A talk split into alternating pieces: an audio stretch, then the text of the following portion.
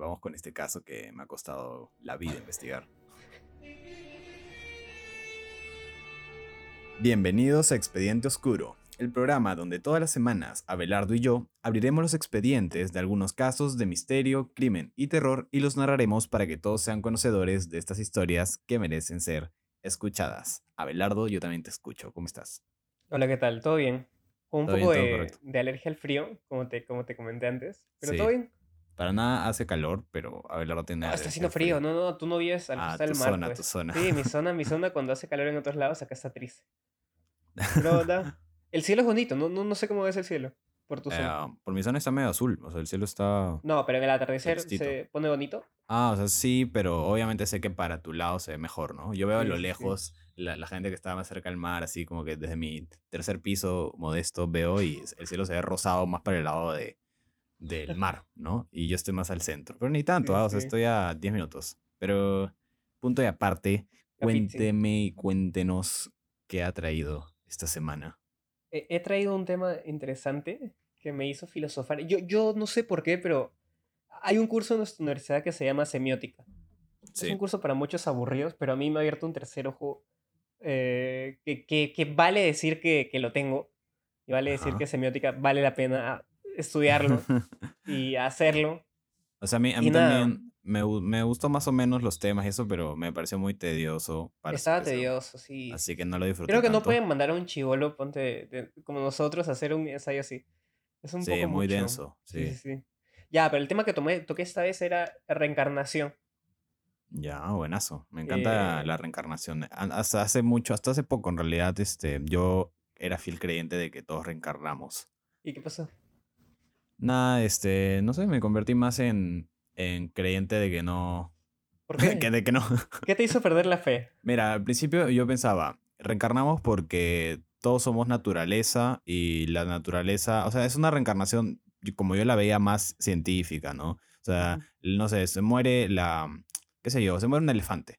Entonces, este, la típica, sus, su carne y sus sesos y sus órganos son alimento y fertilizante para plantas, alimento para gusanos, para bacterias y su, sus huesos se hacen polvo y se convierten en más tierra que el Ah, te desierto. refieres a, a como que y- la energía se transforma, pero en Ajá, algo así, entonces yo decía, si es que hay una energía que es como el alma, ¿no? El espíritu, si es que de verdad existe eso, entonces naturalmente también debería, eh, o sea, como una ley de la física, ¿no? La energía Ajá. no se destruye, no desaparece, sino que cambia, se transforma. Entonces, Yes. la reencarnación yo lo veía más así, ¿no? Pero ya ahora, el- no sé, como cambié de opinión, porque ya ahí tenías que tener una idea de la existencia de un espíritu, un alma, algo que sea Sí. interior como energía. Y ahora yo siento que quizás no es tan así, quizás realmente sí, para mí mueres y mueres y ya, no existes. O sea, en realidad sí hay esa forma terrenal de verlo que es como que la más, no sé, la más realista. Y lo realista es triste. O sea, siempre creo que meterle cosas mágicas le suma un poco. Sí, Y, sí, sí. Y La ilusión, pues, ¿no? Todos, na- nadie pierde la fe en que realmente te mueres y claro, vas a ver a, a reencarnar en un, no sé, en una vida más chévere o reencarnar y buscar a tus parientes, a tus seres queridos, Sí, no, esa no, no. a- ahí, ahí me, me tracé el, el planteamiento de almas gemelas. En realidad, almas gemelas no es tu pareja, sino son muchas personas conectadas. Y creo que puede ser el fundamento de la reencarnación. Tú reencarnas porque tienes un lazo fuerte con alguien.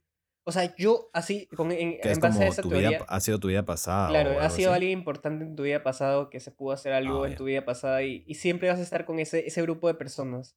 Y siempre las vas a encontrar, ¿no? Si es posible. Mm, Entonces me pareció, me pareció bastante guapo. Yo en, en realidad yo no creo en las almas gemelas. No, pero almas gemelas, según te lo planteo, ¿cómo te parece? Ya, ya. Sí, suena mucho más interesante, ya tiene un poco más de base, ¿no? Claro, claro. Pero este, y sí, suena como idea de, de planteamiento pseudofilosófico, Sí, sí, ¿no? sí. Para- Y justo eh, estaba escribiendo, escribí una historia de un viejo que muere, reencarna en un perro, después reencarna en un gato, después eh, investigué para hacer esto, porque en realidad me inspiré en una historia de anime que se llama Ei su gato, y después en, en un meme que era de un osito de peluche con una espada de madera peleando contra las sombras del cuarto de un chivolo, ¿no? Entonces la tercera, la cuarta cosa que reencarna es, es un juguete.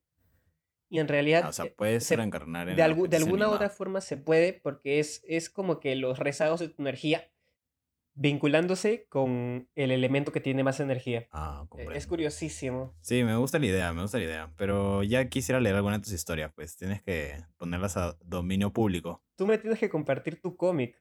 Ah, Hace sí. ya, ¿cuántos? Cinco, cinco meses que me lo prometes y aquí sigo esperando.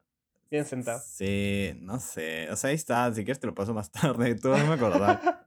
Lo, lo- lo tienes como que medio atesorado.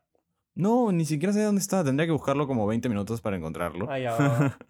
Eh, en realidad lo terminé así como con odio, porque era un trabajo en la universidad y yo ya estaba cansado. Sí, sí me gusta disfruté el proceso, pero ya llegó un momento en el que Creo que la forma de narrar cómic es muy distinta, ¿no? Justo estaba Uy, sí, sí, sí. buscando. tienes, eh, bueno, mucha teoría, pero X, ya, En ya resumen, la en aprenderás. resumen, En resumen, tienes que pensar tu vida como fotos y luego depurar Ah. las que no sirven y que cada foto cuente la historia así que la avance bien, ¿entiendes? Eso, eso, Ya. el resumen. O sea, si un alguien que no sabe de cómic e intenta hacer un cómic, va a tener demasiadas viñetas de cosas que no debieron estar ahí, ¿no? Que se pudieron Sí. juntar, quizás. Pero Ah, bueno, madre, una vez intenté con- concursar en un concurso de cómic. Mierda, me- también hacía escenas de mierda. sí, eh, no es fácil, definitivamente es, es- Hacía, hacía muchas, muchas, muchos eh, cuadritos que no servían para nada, Exacto, pero se veían bonitos. Exactamente, y eso al final no, no gustas, a menos que seas un súper artista crack Sí, eh, sí, de sí, eminencia. A, lo- a los otros, a los pedorros, a nadie les gusta que haga- se pasen de, de viñetas. Hay Y un al- concurso. Hablando de cómics ¿sabes, también. ¿Sabes cuánto, cuánto cuesta? O sea, ¿cuánto es el premio? Son 8 mil soles. Creo que vale la Ah, pena. sí. Sí, rico. es bastante. Sí, pero no, no lo hago, es mucho, mucho estrés. Pero hablando de cómics, sí, hablando de cómics. El caso de hoy, como muchos ya sabrán, es de un personaje de un cómic. Eh, Sí, es el primero, el primer hijo de Stan Lee. Creo, ¿no? El primer, él fue el primer hijo de Stan Lee. Andrew El- Garfield. Por favor, vete ya. Sal, me voy a conseguir otro colocutor. To- Tom Holland. No. Bueno, como ya saben en el título todos ustedes, hoy día voy a Ajá. Un casillo sobre la vida oscura y secreta de Tobey Maguire, el primer Spider-Man. Sí. Entonces, ¿han escuchado la frase la vida es un juego de azar? Bueno, para los que no escucharon esta frase, ¿qué les pasa? ¿Y qué hacen la escuchando de, este La podcast? vida es un, un carnaval. También, también es una buena. Sí. Pero la, la vida del juego del azar, si no la has escuchado, estimado o estimado, pues ponle pausa a esto y anda a ver Titanic, porque ahí la, ahí Ah, la bueno. dicen. Y, y luego regresa, porque si no has visto Titanic aún en tu vida, necesitas ver Titanic. Oye, créeme. hablando de Titanic, la otra vez vi que ha- hay varias teorías fuertes que dicen que el Titanic no se hundió por un iceberg. Ujú. ¿Sí sabes esa teoría, no? No, no, no. Sino que se com- comenzó a que- quemar el, el esto de máquinas, el, el- ¿cómo se llama? La, la sala de máquinas. Y eh, como que el, el- el barco estaba tan débil que se rozó con un, ar- con un iceberg y ¡pip! Bueno, sí, algunos dicen que un iceberg no debería haber causado tanto daño también. No. O tremendo sea, barco. se mueve, no sé. Pero bueno, eh, como les dije, esta frase, la de la vida es un juego de azar, fue interpretada por Jack, que fue actuada por Leonardo DiCaprio en la película Titanic, en una escena llena de gente refinada. Pero una frase más memorable se la dicen a otro personaje, interpretado por el mejor amigo de Leonardo DiCaprio, el ya mencionado Tobey Maguire, en una de las películas que se convirtió en una de las más taquilleras de la historia. Ajá, así es. ¿Han escuchado la frase un gran poder conlleva a una gran responsabilidad? Ya, si no la has escuchado ahora sí, chao. eh, No, no sé qué haces aquí. Sí. Esta frase fue dicha por el tío Ben en la primera película de Spider-Man en el 2002, interpretada por Tobey Maguire. Muchos vimos esta escena y nos sonreímos de pensar que el tío Ben no tenía ni la más mínima idea de lo que estaba pasando Peter en esos momentos. Sin embargo, esta frase debe haberle llegado hasta el corazón a Tobey Maguire, quien no se imaginaría lo que sería su vida después de esta película. Y no solo hablo de lo famoso en lo que se convirtió, sino en todo el poder y la ambición que creció dentro de él después de convertirse en uno de los jugadores de póker más peligrosos y despiadados de Estados Unidos. Así es, Tobey Maguire tiene una Uh. historia secreta, una historia que generó una película y dos libros, una historia de la que el tío Ben no hubiera estado orgulloso, una historia de corrupción. Adjunto, meme de Mary Jane. Peter, ¿quién eres? Así, una historia con corrupción, mafias, codicia, suicidios, celebridades, ¿En póker y miles y miles de millones de dólares. Así que pónganse cómodos que a continuación abriré el expediente oscuro de Toby Maguire, el jugador de póker más peligroso de Estados Unidos. Uy, ay, ay. Sí, sí, sí, es awesome, man. Ay, he llorado, he sudado sangre, de verdad. Es un buen casito, es un buen casito. Ah, Sí. Olvidado y no narrado en Latinoamérica. Creo que muy pocas Sí, personas muy latino lo han hecho. Estuvimos buscando un podcast que hayan hecho este caso y en realidad todos se centran más en el caso de Molly Bloom, que también es clave en, Claro, es este, en, interesante. este, en esta historia, pero esta vez yo voy a intentarlo contar desde la óptica más de Toby. Así que bueno, ¿cómo empezó todo? Este caso tiene muchos puntos de vista muy distintos entre sí. Primero, como siempre, la prensa, que es Oh. bien meticulosa, pero también es especialmente buena en ocultar lo que le conviene ocultar, ¿no? Paparazzi. Sí, y Ahí creo que en saben- esa época, creo que tú vas a comenzar la historia fácil en 2005. No, un poquito antes. Eh, pero ya saben por qué. Eh, y ya saben también que Toby no tenía una muy buena relación con... No tiene una muy buena relación con la prensa que digamos. No, yo creo que lo han perseguido. O sea, por esto de las apuestas y por Spider-Man lo han perseguido hasta, hasta por gusto. Mm, O sea, parecía un viejo enojón en el estreno de, de Spider-Man. Sí, o sea, Este, eso es Tom lo, que uno desde una óptica así como que buena gente, pensando bien del chico, diría. Sí. Pero cuando escuches esto te vas a dar cuenta que Toby no es un angelito. Pero es un, es un enojado. ¿Sí, sí has visto el clip del aeropuerto, no? Eh. Hay un montón de clips de él. alguien, alguien lo está grabando y voltea bien molesto y le ponen la música. Y después eso hacen como cuatro veces. Es buenísimo. Bueno, entonces ya sabemos, la prensa le conviene ocultar cosas. Luego también tenemos Yes. la historia de Molly Bloom, una mujer Molly Bloom. extremadamente astuta e inteligente que generó un negocio multimillonario armando mesas de póker para celebridades y empresarios. Sus mesas exclusivas llegaron a ser las más exitosas de todos los tiempos, moviendo aproximadamente un millón de dólares cada noche y juntando celebridades de todo tipo. De verdad, Moviendo celebridades de un todo millón tipo. de dólares para ella. No necesariamente. Moviendo, o sea, que una mesa tenga ahí nomás en cada mano de póker apuestas de 900 mil, 500 mil dólares, Ay, no. nunca antes había visto. Uno pensaría sí, que sí. sí, pero no, nunca, nadie, nunca antes había visto. Sí, claro. Y luego también tenemos la historia de Brad Ruderman. Acuérdense de este men, Brad. O mejor conocido como Bad Brad. Así le decían, Bad. No. Porque era extremadamente bad, muy malo jugando al póker. Ah, ya. Uf, pensé Eh, que iba a ser el, el antagonista de Toby, pero no. Bueno, ya verás, ¿ah? Eh, y este señor apostó millones de dólares en las mesas de Molly. Y bueno, ¿y qué importancia tiene Brad eh, si así como él, cientos de millonarios pasaron por las mesas de Molly? Pues Brad no era millonario. Es el problema. ¿En Era estafador.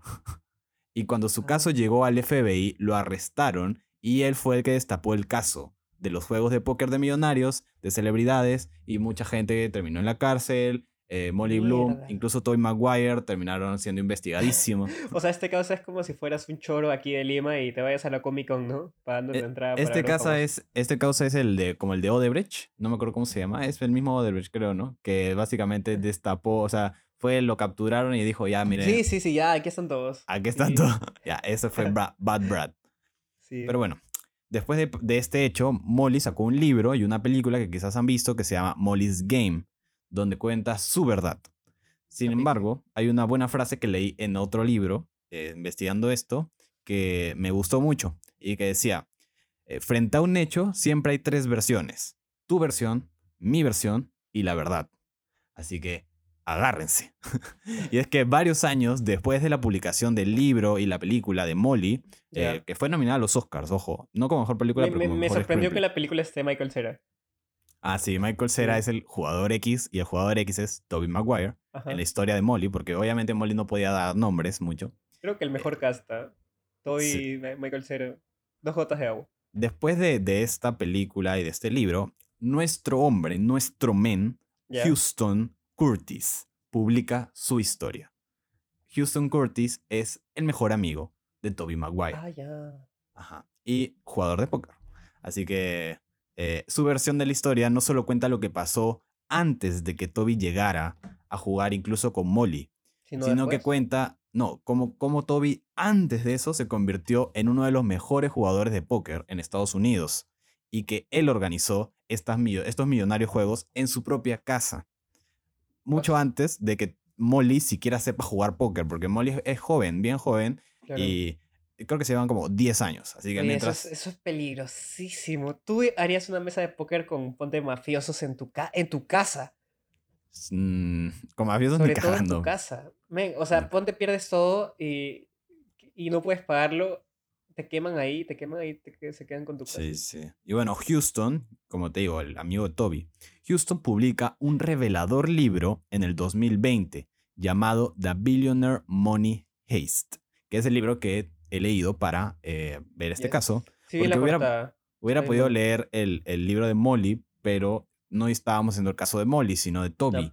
Toby. Y este men plantea más el lado de Toby, porque él es Team Toby. Acá hay dos teams, ¿no? Eh, team Toby y Team Molly. Ya. Este, en este libro expone la verdadera historia, según él, con Toby y la amistad que mantienen hasta hoy en día. Así que después de hacer este hiper paréntesis, la les puedo contar. Me da, me, me da risa que se llame Houston. Sí, se llama Houston. Porque en literal. Houston tenemos un problema. Houston. Curtis. Todo empezó en enero del 2004 en el. Commerce Casino de Los Ángeles. Eh, un casino así chévere, ¿no? Lujoso. Houston era un productor de televisión exitoso que había hecho programas así en MTV, como que eh, guerra. Había un programa que había hecho como Yacas, yacas. Ajá, algo así, pero era como que in the back. Había un programa que era como SmackDown, pero de gente random en los patios de sus casas. MTV tenía toda clase de programa. Exacto, hasta que llegaron mil regulaciones y bueno, ya se cagaron, sí, pues, sí. ¿no? Eh, y Por bueno, eso es raro, que- es raro que sigan haciendo yacas. Por lo menos ya no se hacen pipí. Creo que por eso está permitido. Sí, pero ya la gente canceló mucho Yacas también. No, Eh, ahora ya no tiene mucha gracia. O sea, es la, la misma gente Claro. haciendo las mismas cosas durante tantos años. Y ahora Aparte están es- ancianos. Eso es lo peor. Antes daba Sí, paltas bro. porque eran adultos. Ahora da más paltas porque son ancianos. Sí, sí, sí. Pero bueno. De vez en cuando sacan algo como para mantener facturando y poder vivir. Sí, sacaron una película, creo que hace dos años. Este, bueno, aparte de ser un productor de este tipo de programas, también era un prodigio jugador de póker que sabía hacer trampa. Algo que él llamaba, que en el póker no existe la palabra en inglés eh, exacto, o sea, la traducción no es igual, pero él era meca mecanist, man, ya ser como un mecánico, así sería la traducción, de póker. Y yo dije, ¿qué es ser un mecánico de póker? Busqué y básicamente ser un mecánico es el que sabe todas las trampas del póker. O sea, el men era un, un crack eh, jugando póker y haciendo trampa y era muy consciente de toda la mesa, todos los movimientos y todas las Ya. técnicas y estrategias. Entonces esto lo llevó a ganar miles de dólares en las mesas de póker de los casinos más importantes de Estados Unidos, lugares donde conoció a otros jugadores y celebridades eh, que apostaban dinero sin que les importe, ¿no? O sea, era gente tan millonaria que ni siquiera quería, sabía jugar póker. Sí. Eh, y fue allí donde conoció a Spider-Man, quien también solía jugar póker en el Commerce, en el casino. Houston dice que Toby tenía una barba desordenada y un cigarrillo en la mano. Se sentó en la mesa y después de la primera ronda se dio cuenta con su experiencia, porque este men de verdad es un chucho, con su experiencia como jugador, que Toby era muy ingenioso y le gustaba jugar con la mente de sus oponentes. Toby al mismo tiempo notó que Houston era... Eh, Hay, hay que hacer un paréntesis. ¿Qué tal eres tú? No sé si te gusta jugar póker. Ir a los casinos. eh, nunca he jugado póker en casino, pero las pocas veces que he jugado póker... sí.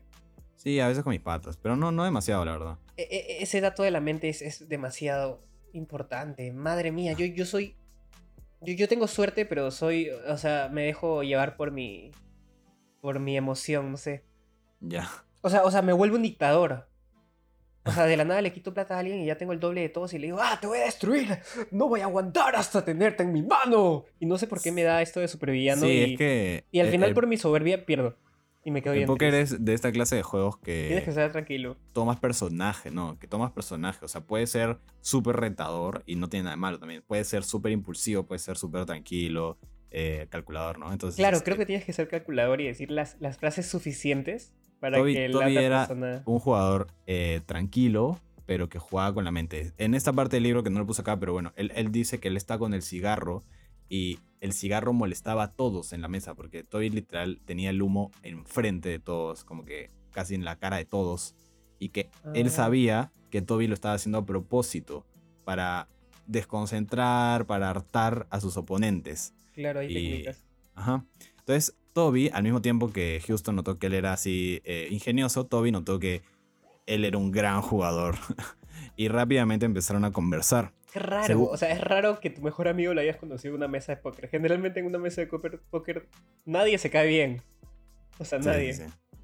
Y bueno, según Houston, Toby era relativamente nuevo en el póker, pero una estrella en potencia, que sí le vio potencial al chico. Pues, ¿no? Houston es un poco mayor que Toby. Eh, al final de la noche, ambos salieron con 10 mil dólares aproximadamente cada uno, y Houston le dio su número a Toby y le dijo que lo llamara si quería participar en el Regan's Game. ¿Qué era el Regan's Game? Eh, Regan es el apellido de un emprendedor multimillonario y también jugador de póker que siempre organizaba juegos de póker en su casa, lujosos, así, con gente de Hollywood, así. Sí. Entonces, eh, Houston dijo, como que pensó, fijo, me llama. Así como que este men se nota que es así como que quiere jugar. Pero Toby nunca lo llamó. Qué. Sin embargo, días después, cuando Houston asistió a la casa de Regan, allí estaba Toby Maguire, Ah, mirándolo con una sonrisa burlona. Como que, hola, aquí estoy. O sea, no lo llamó, pero fue. Claro, supongo que cuando se enteró que había un juego en donde Regan, Toby, que obviamente también era una celebridad, empezó a llamar a gente y dijo, oye, yo quiero participar, ¿no? Y fue sin tener que llamar al men, ¿no? Como para, según yo, es como para decir, mira, yo también tengo poder, ¿no? No necesito que me invites. Entonces Sí. aquí es donde empieza su verdadera historia. Ya casi inicia la amistad de este par que ganó millones jugando con los peces más gordos de Los Ángeles durante años. Sí, por eso cuando mencionaste 10 mil dólares me parece poquitísimo. Sí, eh, sí, es poquito, más o menos poco para esto. Claro. Eh, bueno, Toby ya después de esto invitó a Houston a su casa y le dijo, oye, ¿por qué nosotros no organizamos un juego? Y ahí fue ya donde hicieron completamente clic. Casi sin decírselo, ya sabían para qué estaban allí los dos. No me digas que se llama el, el Toby's Game o el Houston Game. Seguro, es que es algo muy común en, en el inglés decir eh, a Toby's, ¿entiendes? Que significa en la casa de Toby, por ejemplo. Mm, Entonces, Toby's Game, ¿no? El juego de en la casa de Toby, ¿no? sí. Eh, ambos empezaron a trabajar juntos, sin decirse, así como que tácitamente, ¿no?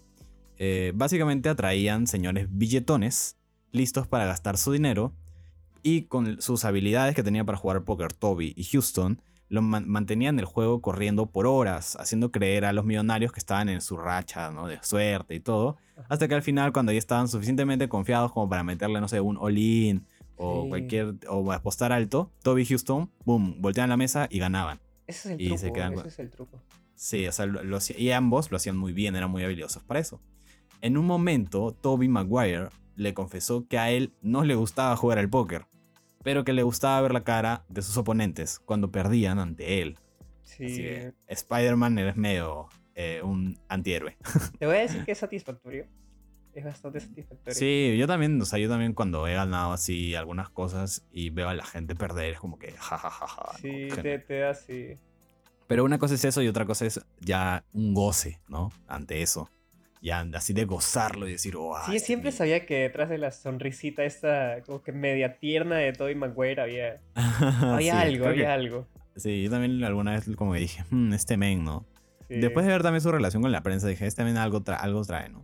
Bueno, Sí. pasaron los meses y Toby organizaba de dos a tres juegos por semana, Mierda. donde ju- junto a Houston se llevaban cuantiosas cantidades, cantidades de dinero, como solo jugando inteligentemente y sabiendo a quién invitar. Eh, entonces así lo hicieron durante meses y meses y meses y seguían ganando plata, todos felices, todos contentos. ¿Y cuál es la una- trampa de Houston? Simplemente conocer el juego. Houston no, no hacía trampa, pero sabía hacer trampa. Pero este, no, no lo hacían, simplemente jugaban bien al póker.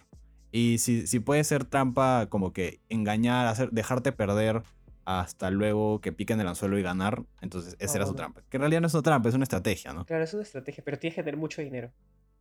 Bueno, ambos eh, tenían mucho dinero. claro. Eh, una noche, Toby invitó al presidente de Fred Seagal, que es una empresa de ropa así, es medio exclusiva para los de Beverly Hills, ¿no?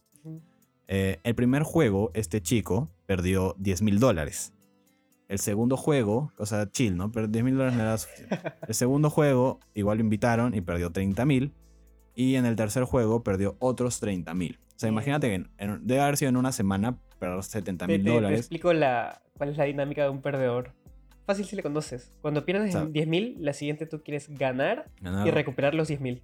Claro, En la- claro. Entonces la Sí, tercera pues vez, eso es, 40.000. eso es la 60.000. ludopatía, básicamente. La Sí. explicación de cómo te conviertes en ludópata. Justo estaba jugando al Solvet hace tres meses y me daba eso, entonces dije, no, loco, esta esta vida, esta vida puerca no me, no me merece esa fe. Y, Este, y aparte que para jugar en las mesas también tenías que pagar como que una especie de entrada para que la, el- la casa tenga un pozo, pues para poder eh, dar las apuestas, ¿no? Mm. Así que yo supongo que aparte de eso también estaba perdiendo más plata, ¿no?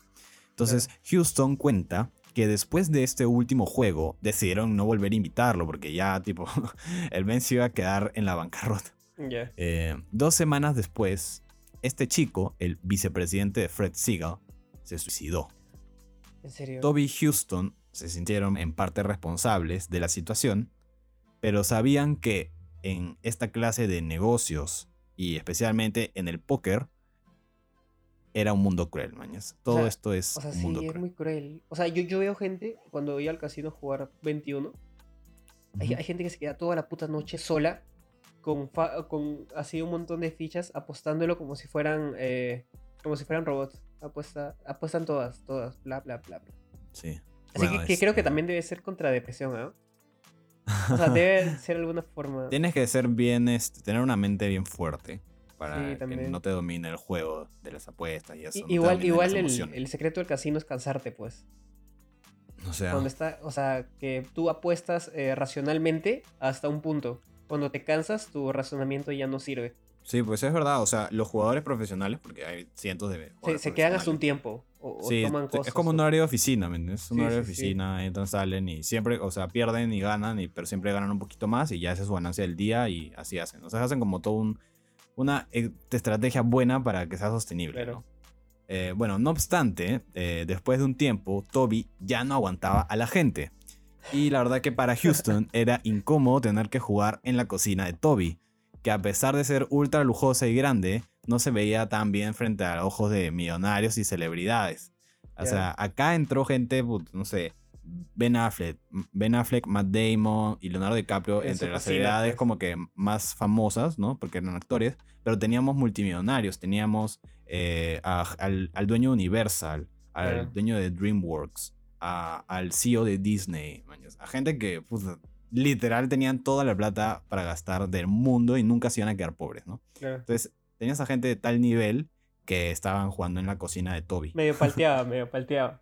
Pero Sí. si era lujosa, fácil todo y pensaba, es el mejor lugar. No, el problema era que Toby tenía eh, ciertos tocs de trastornos obsesivos compulsivos con los gérmenes. Ah, ¿en y por eso es que uno los mantenía en la cocina porque no quería que toque mucho sus cosas. Y dos, también les pedía a todos sus invitados que se quiten los zapatos en la entrada y se colocaran crocs que él tenía, ¿no? Ahí, o sea, que había comprado mil crocs. Eh, un imagínate a- al CEO de tipo al CEO de Universal, man, es que acaba de producir eh, un película, no sé, King Kong, man, Con sus y- crocs. entrando con sus crocs. Sí, sí, sí. Además, Toby era vegano Ah, y le molestaba, es vegano, y le molestaba que sus invitados pidieran constantemente comida como pizza de pepperoni o comida mexicana. Y, y él como que ponía sus caras, según Houston, ponía una cara de odio hasta- hasta el olor, man. No, o sea, el o sea, olor. tiene el gag para odiar a la gente. O sea, Exacto, no come exacto. lo que la gente. O sea, no, no es por juzgar a los veganos, tengo bastantes amigos, pero me da pena a veces invitarlos. Porque ponte, me, me da pena invitarlos a pescar o a un campamento porque sé que no vamos a llevar comida vegana. Y ellos, cuando ven comer a, a, a la gente que Sí, come carne, como que tú ves, tú ves su cara de incomodidad o los ves tristes y me da pena. Sí, y por si eso no fuera poco, Toby Maguire no tomaba alcoholes abstenios, creo que se dice, ¿no? O sea, ¿también le jodía Eh. que la gente tome o solo no toma? No, a él no le jodía que la gente tome, pero a los otros jugadores le jodía que Toby siempre estaba sobrio. Ah. Y obviamente esto decía, oye, está sobrio y por eso no está ganando. ¿no?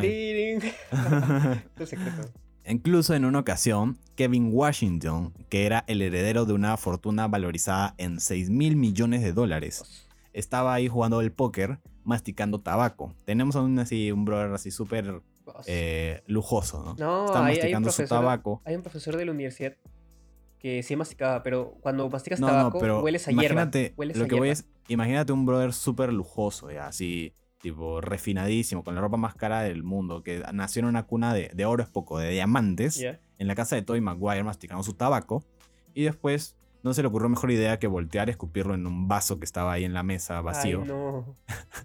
Toby se tuvo que ir porque le dio náuseas Ah, ver eso. Así que bueno, Spider-Man ya estaba harto de la situación.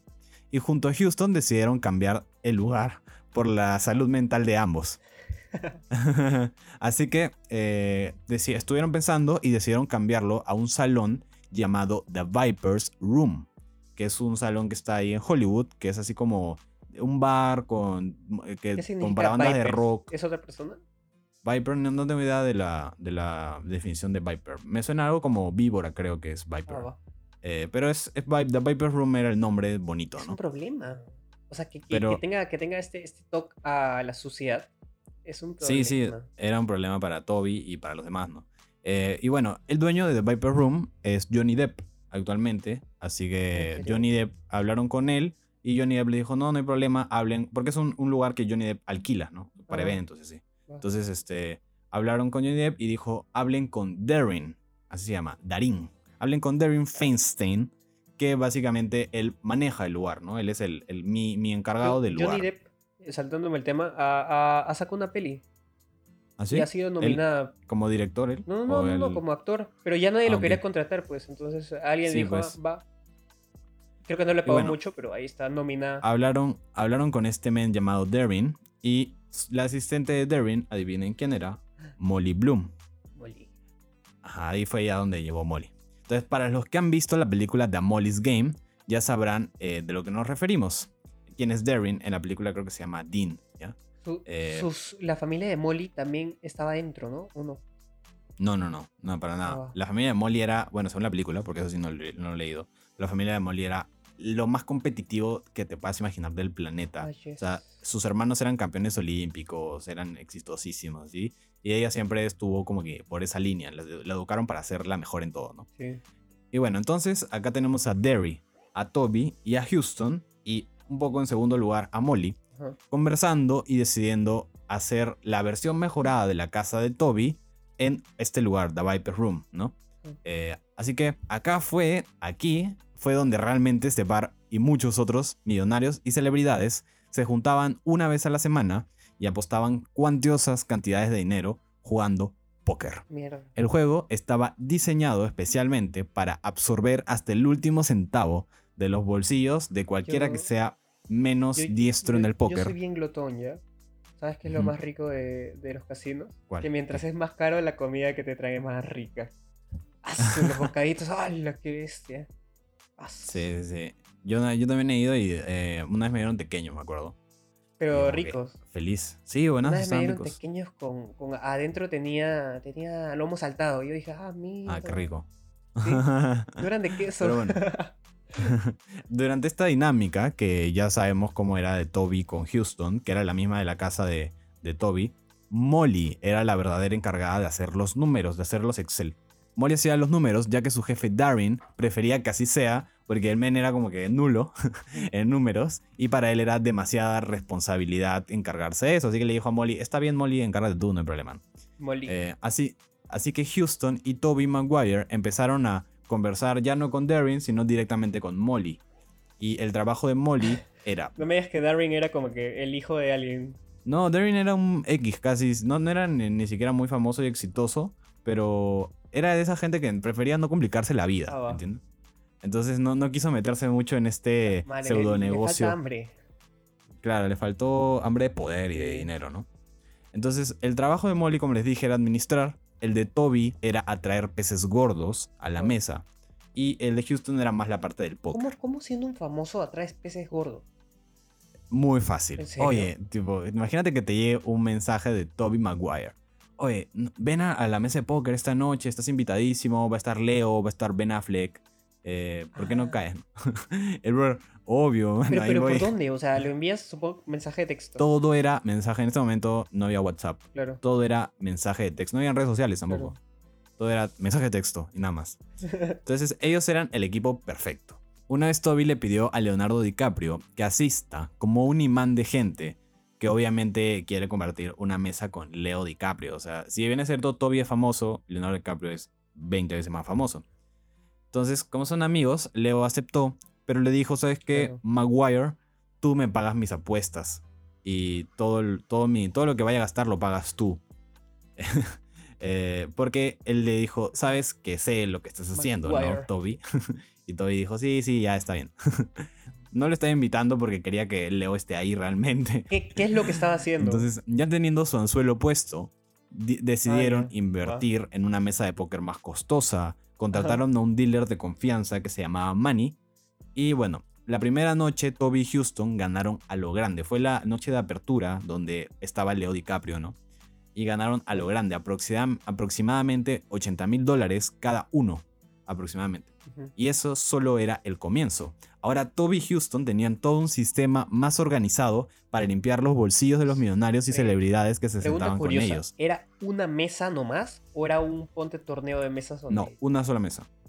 Varios rounds. Una- claro, una mesa son ocho. Si se iban retirando uno, podía entrar otro. Ah, ya, ya, ya, tiene sentido. Era todo un bar donde estaba gente esperando que la mesa se vaciando. Sí, igual no iba mucha gente, ojo, esto era recontra exclusivo, solo podías entrar con invitación y en la puerta había un seguridad. Eh, entonces, era estra- ellos se dedicaban a vaciar los bolsillos de la gente, con su estrategia básica, que ya la expliqué antes, ¿no? Eh, los calentamos, calentamos, calentamos y luego, ¡fum!, volteamos la partida y ganamos nosotros. Y si se va, viene, viene el Toby y le dice, ¿cómo te vas a ir? Eh, pero nunca, nunca nadie lo notó, eso fue lo gracioso. Ni siquiera los más avesados se dieron cuenta, o así dice Houston, ¿no? Todo fue bien durante meses. Tiempo después ya ocurriría lo que conocemos como Molly's Game. Y es que resulta que Molly, junto a la ayuda de unos millonarios que mantenían relaciones con ellas, y no me hablo de relaciones de amigos, Ay, eh, ya. Justo te iba a preguntar si era de amigos. Sí, era uno de esos millonarios que siempre asistía, tenía una un poco relación con ella y deciden asociarse para mover el juego de, o sea, del lugar, ¿no? Este, este señor para esto se llama Andy, ¿ya? ¿Y cuál era el motivo? Era Pat que Andy. no, no, Andy, Andy, simplemente. Andy. Entonces, ¿cuál era el motivo? Y es que Darin, que era también jugaba de vez en cuando, ¿se acuerdan de Darin, el jefe de Molly, ¿no? El, el administrador del The Vipers. Eh, había hablado así con, con Andy y le había dicho que iba a despedir a Molly. Porque, tipo, no, no, no le veía mucho sentido a ella y que mejor que otra persona se encargue de los números, ¿no? Sí. Entonces Molly, al enterarse de esto, porque Andy le se lo dijo, porque Andy estaba en una relación, Andy está enamorado de ella, ¿no? Ajá. Entonces se lo dijo. Y Molly inteligentemente tomó la delantera y de un momento a otro movió el lugar de los juegos a la casa de Andy. Así que empezó a mandar los mensajes, porque también Molly era la encargada de eh, mandar mensajes a la gente para que vayan. Entonces, este, no duró mucho hasta que Toby eh, le, hiciera, le hiciera una advertencia a Molly. Toby Mierda. Maguire se acerca a Molly. Y esta, esta parte también está en la película un poco, porque es un poco diferente, pero, Pero con Michael Cera. con Michael Cera. Ya. y es que el sentido arácnido le decía que esta chica estaba empoderándose mucho. Sí. Entonces, en palabras secas, así como para resumir, Toby le dijo que si quería mantener todo esto funcionando, debía encargarse de toda la parte administrativa y seguir viviendo, porque ella vivía de las propinas que le daban. A ella le daban miles de dólares de propinas, ¿me entiendes? Claro. y de eso vivía ella.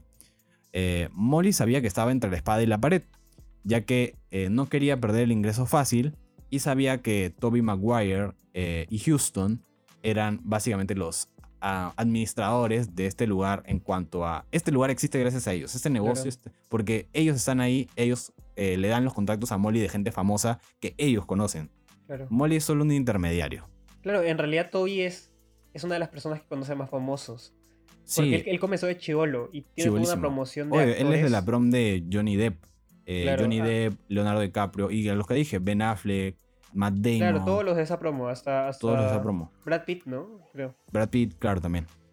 Entonces, am, ahora, eh, tipo, ya habían aceptado que se iban a mover de The Vipers Room. Ok, Toby como que aceptó, Molly se quedó en su lugar y no quiso como osar mucho de su poder por ahora. Ujú. Eh, y movieron los juegos a diferentes hoteles cinco estrellas. O sea, ya. ¿Y ya por qué no es- Molly en este punto era importante?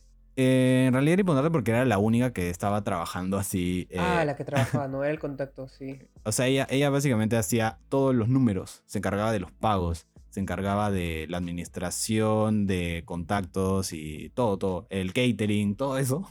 Molly lo organizaba, ¿no? Entonces Cuando ella era la Cuando se logística. quiso ir, eh, Toby le dijo, eres mía, estás en mi mano, date Cuando cuenta. se quiso ir, Toby le dijo, tú no eres nada sin mí. Sí, O sea, sin mí nadie va a ir a tu, a tu juego. Así que bueno. Eh, entonces ahora decidieron hacerlo en hoteles 5 estrellas. ¿Qué hacían? Eh, alquilaban eh, suites presidenciales así gigantes y por una noche y instalaban las mesas de póker ahí. ¿me ¿Entiendes? Mesas de póker, dealers, masajistas, eh, Sí, comida, todo, todo. Ajá. Yo sí Entonces- pagaría, sí pagaría por algo así. En una, una sala presidencial tiene todo. Parece este juego club. Sí, no sé si es, lo he es jugado. bravazo. No es club, sí, sí, es sí. live. Club. Ah, yo Live. pensé que club. También bueno, puede ser club. Un montón de Se ve bien lujoso, sí. Ajá. Entonces, bueno, eh, todas las celebridades y millonarios de Hollywood buscaban ser invitados al exclusivo juego de póker de la semana. Entonces, Uh, ahora la entrada ya no era como antes, que creo que era 10 mil dólares, así. Ahora la entrada para que cada uno juegue era 50 mil dólares. Y ya esto eran ligas mayores, o sea, ya era otro level de, de dinero. Sí, Pasaron los meses y Spider-Man y su amigo Houston ganaban mucho más dinero del que ya estaban ganando. Y no fue hasta varios juegos después que aparece este hombre que mencioné al principio, Brad. Brad, Brad. Bruderman, conocido como Bad Brad. Que era, que era como algo en inglés que se dice un social idiot. Era un idiota social, por así decirlo. Eh, Millonario triste. que terriblemente era muy malo jugando al póker. Pero igual que como lo ponen en la película, él en un momento decía, yo solo vengo porque no tengo amigos, ¿me entiendes? Ah, en Entonces, ajá. Triste. Más triste. Sí. Entonces, obviamente a todos les encantaba que esté Bad Brad ahí porque era un brother fácil de ganarle Sí. y, y le absorbían el alma, ¿no? Bad Brad me hace jugar, me hace, me hace pensar cuando juego con mis amigos. Ujú. Son malos, ya, son malos. Hay algunos que son bien malos y solo apuestan cuando tienen. Entonces, ponte yo. O sea, ya, ya hay una apuesta de ponte 20 so. Y les digo, ya, pongo 5. Y me dicen, ya, ya, 4. y, y tanteo, tanteo hasta, hasta el número que me dicen y ya le pongo. Eh, pero lo que nadie sabía, así como te dije antes, es que Bad Brad realmente sí era muy bad. Así, terriblemente bad. Eh, y Molly lo mantenía engatusado a los juegos, o sea, hacía que Bad regrese. Bad, ¿no? Que Bad Brad, Brad, ¿qué era? Porque era millonario. eh, era emprendedor, tenía un negocio de préstamo de dinero y de inversiones y ese Ah. tipo de cosas. Ah, así que bueno, la cosa es que Molly lo mantenía engatusado, enganchado a los juegos con Gold Diggers, que son esas chicas que básicamente son chicas recontra atractivas, no sensuales y que eh, iban y se te pegaban y te pedían dinero y cosas, no dinero, no, pero hoy una cartera, una vaina y todo. Y era como que Bad, Bad Brad quería esto, que era un social idiot, o sea, solo iba para... eh, tipo, era, era un mongolo, era un idiota realmente ese señor.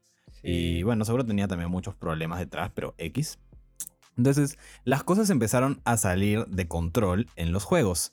De repente ya no era, ya se convirtieron en juegos ultra lujosos y también habían muchas drogas, eh, mucho sexo ocurriendo tras las puertas de las habitaciones.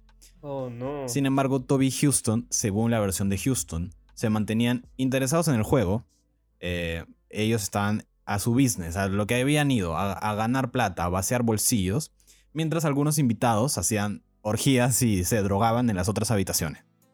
Eh, según Houston, Molly participaba en estas orgías. Pero Molly lo niega rotundamente en su versión.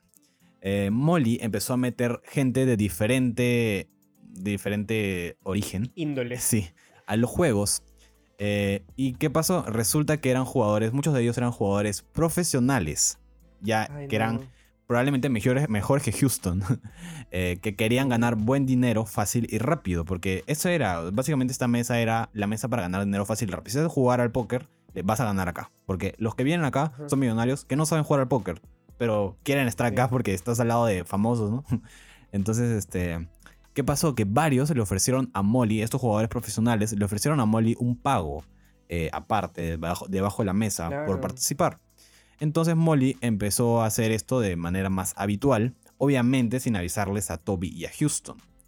Qué pendeja. Eso es ser una perra. ¿ah? o sea, darle a- al, al que te dio la mano y te dio comida, traicionarlo. Sí, Molly no sé qué estaba pensando en ese entonces. Y bueno, después se enteraron de algo aún peor. Y era que Molly, junto a Manny, que era el hombre de confianza, el dealer, hombre de confianza de Houston, estaban robando un porcentaje de las apuestas.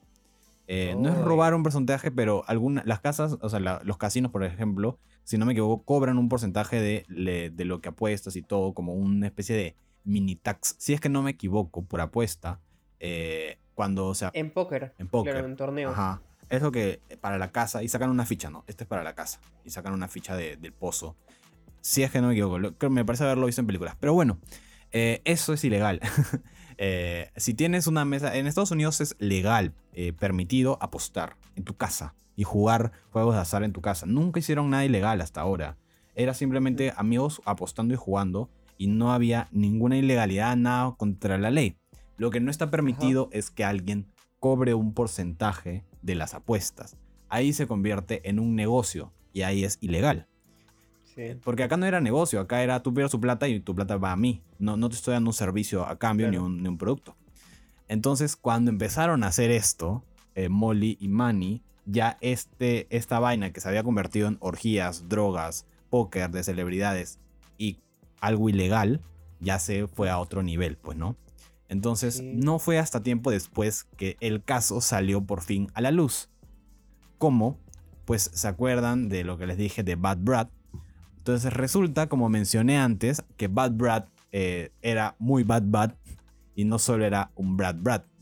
Y es que era un estafador millonario que en realidad no tenía ningún centavo en su cuenta bancaria. Era completamente misio.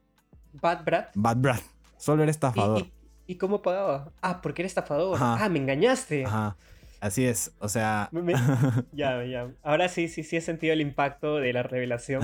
Porque me dijiste, ah, era un prestamista de dinero, bla, bla. Es que en realidad, como que tú le decías, él decía, yo soy un negociante, voy a invertir tu dinero en tal y tal cosa. Entonces tú me pagabas a mí y yo utilizaba tu dinero para gastarlo en otros lados. Y luego cuando tú me pedías tu dinero de vuelta, estafaba a otra persona y decía, ah, sí, que voy a hacer una inversión ahorita, millonaria. Ah, no, no era tan idiota. Iba a esos lugares para estafar a, los era, Era bad. No era, tan idiota, era un inteligente estafador. Eh, entonces cuando el FBI lo, lo arrestó eh, y lo interrogó, durante su confesión, Bad Brad mencionó a Molly y a los juegos de las celebridades donde también estaba Toby Maguire. Eh, fue así que de la noche a la mañana los juegos cesaron porque salió todo esto a la luz y varios de las mesas fueron llamadas perdón, varios de los participantes de las mesas fueron llamados a hacer sus declaraciones porque ya esto se convirtió en una investigación. Entonces, eh, porque, ¿cuál es el problema acá? Para que entiendan cuál es el problema acá, porque ¿por qué el FBI, iba a investigar una mesa eh, si solo un men era un estafador? El problema era que probablemente varios de ellos tenían dinero irregular, porque si eres millonario, muchas veces eres codicioso y muchas veces eres corrupto. Eh, entonces, ¿qué pasó? Que las mesas de apuestas de póker se convirtieron en la mejor manera que tenían para lavar, dinero. para lavar todo ah. su dinero. Eh, cosa que obviamente no sabía ni Molly, ni Toby, ni Houston. No tenían ni idea que muchos de ellos estaban lavando dinero. Entonces, el perro que, que, los engañó para vender los acusó y se dieron cuenta que en realidad Toby a los que estafaba eh, él, ellos lo estafaban a él y Molly estafaba a el Toby. El estafador eh, terminó estafado. Y Molly, que estaba, entre comillas, estafando a Toby y Houston, terminó doblemente estafada. Entonces, eh, aparte se enteraron de que Molly también estaba cobrando un porcentaje de las apuestas. Y esto convirtió en, esto, en este caso como algo súper ilegal. Ya no solo era lavado de dinero, también era una casa ilegal de apuestas. Entonces, eh, de todas maneras, eh, esta historia de Molly es la historia aparte de Molly, no la de Toby. Así que si quieren enterarse más de historia, les recomendaría lean su libro, vean su película, porque ya de acá se va hacia el lado de. siendo como es esa mujer, yo no lo creo. ese libro, ese libro son, papeles vacíos. Mira, en la película Molly es un ángel. En el libro, ah, de, en el libro de Houston, Molly en realidad no. Eh, como dijiste, ¿cuál era tu frase? ¿Cuál? Ah, hay tres, hay sí, hay tres versiones. Ante una verdad, creo, entre algún hecho hay tres versiones. Tu versión, mi versión y la verdad. Y, bueno, ya, eso, eso está pasando acá. Yo he leído la, una versión, no he leído la verdad tampoco. La verdad no se sabe, la saben ellos. Me gusta esta versión, me gusta esta versión. este, pero bueno, eh, de todas maneras, eh, el dinero ilícito terminó también en los bolsillos de Toby Maguire. Toby Maguire tenía dinero lavado en sus bolsillos, eh, que había ganado obviamente en las apuestas de póker. Houston también. Así que Toby fue em, enjuiciado y tuvo que devolver 300 mil dólares de sus ganancias porque era dinero ilícito. Pero en realidad Toby no se hizo mucho, problema porque se estima que en esos casi, casi cuatro años había ganado 40 millones de dólares haciendo esto. Así que 300 mil era nada para él.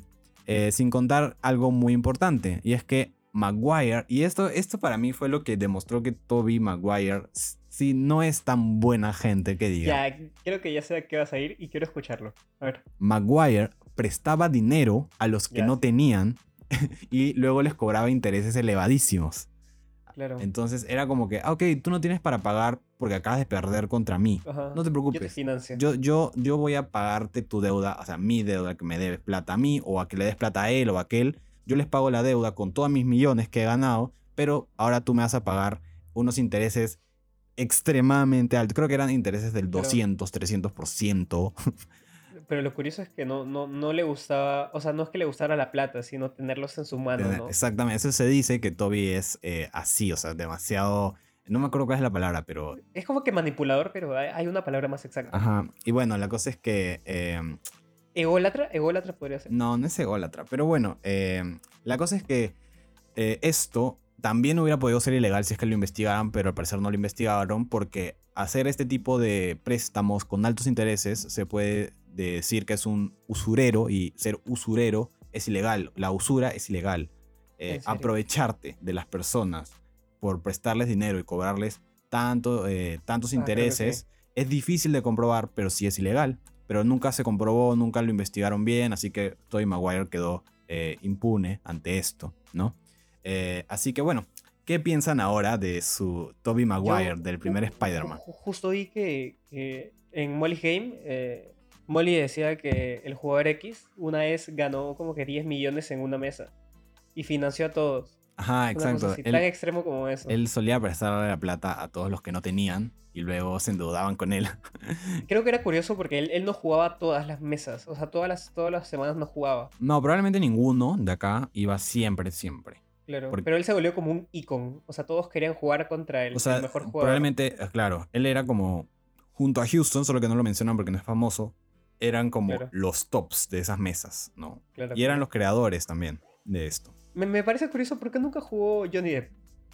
No sé, a lo mejor Eh. sí, pero nunca se enteraron y nunca lo dijeron. Porque, ojo, Molly eh, nunca reveló nombres. Todos los Ah, nombres que revelaron los reveló Bad Brad. Y Bad Brad solo fue algunas veces, así que en realidad Claro. no se sabe cuántos, gen- cuántos famosos y, y millonarios habrán pasado por esas mesas. Y Claro. obviamente Houston tampoco lo dice en su libro. Imagínate jugar con Michael Jackson. Sería lo- sí, sí, quién sabe quién habrá pasado por ahí. Y bueno, antes eh, también Molly continuó haciendo juegos porque mientras estuvo como investigada, abrió su mesa en Nueva York. Y ya eso es- también Sí. sale en la película, es toda una vaina, ¿no? Ah, También con famosos, pero supongo que Sí, regulada. pero no, pero se fue en floro. O sea, empezó a cobrar 250 mil dólares la entrada. Y entonces solo iba la gente así ultra, ultra millonaria a las mesas de Molly. Y se metió en más problemas porque llegó un punto en el que muchos de ellos no podían pagar sus deudas, lo, lo que habían perdido en el póker. Y este, se, se endeudaron con ella. Y para pagar estas deudas, Molly tuvo que contactar a otra gente que ella sabía que sí tenía dinero y se metió con la mafia rusa. Cosa que le complicó mucho la vida judicial. Y bueno, No, no me cae esa mujer. Pi- pienso que es, es, es- no sé, no me, no me cae. Pero ahora sí, cae. ¿qué piensan ustedes sobre Tobey Maguire? Cuéntenos si es que quieren contarnos eh, por Instagram, nos pueden mandar un DM a Instagram. tienen que decirnos ¿qué, qué son, Team Molly o Team Toby. Team Molly o Team Toby, así Creo que la historia de Toby es más, más entretenida y nosotros hemos hecho esta versión en vez de la Igual versión pedorra que está en todo Spotify. Que, Sí, si tienen tiempo, eh, léanse el libro de Houston, el, el The Billionaire Money Heist. No me acuerdo cómo, lo dije al principio, ahorita no me acuerdo el nombre. sí. Léanlo, es muy interesante. Y si quieren, vean la película de Molly para ver el otro lado. Y si pueden, que yo no lo he hecho, lean el libro de Molly, que debe ser también súper interesante y revelador. Eh, pero bueno, Tobey Maguire al final no llegó a hacer nada ilegal, nunca. No. Se hizo varias cosas que se pueden considerar inmorales, sí, y demostró que es una persona muy ambiciosa y codiciosa. Claro. Y así, ahí lo dejo, ya ustedes hagan sus El, el conclusiones. mejor villano, el mejor malo, es el que al final no queda como el villano. Sí, pues porque al final los villanos que quedan como villanos fracasaron siendo villanos, pues, ¿no? igual que los Claro. asesinos que son atrapados. Y de esta es. manera cierro el expediente oscuro de Toby Maguire y su vida secreta como jugador de póker. Me, me parece curiosísimo lo de los talks. Sí, fue un dato que yo también dije, guau, lo tengo que decir porque está demasiado. Pero tiene, tiene sentido con lo que es. O sea, siempre está ordenadito, Sí, es medio también temperamental, así. temperamental. no aguanta sí. muchas cosas, ¿no? Yes. Eh, pero bueno, ese fue el caso. Ya saben, pueden seguirnos en Instagram, Facebook como Antena Oscura, en cualquier plataforma de Spotify, perdón, cualquier plataforma de podcast eh, Claro. como Antena Oscura. Y si pasan por Spotify y nos quieren poner cinco estrellitas, lo agradeceremos también. Eh, mándenos un mensaje al DM de lo que quieran o si quieren manden Team Molly o Team eh, Toby para saber Toby, sí. a quién le creen más. Y con esto me despido por esta ocasión. Muchas gracias, Abelardo, por estar acá. Yo también me despido, gracias. Un gran caso, 10 de 10. Y con eso digo, eso es todo, amigos. Hasta la próxima.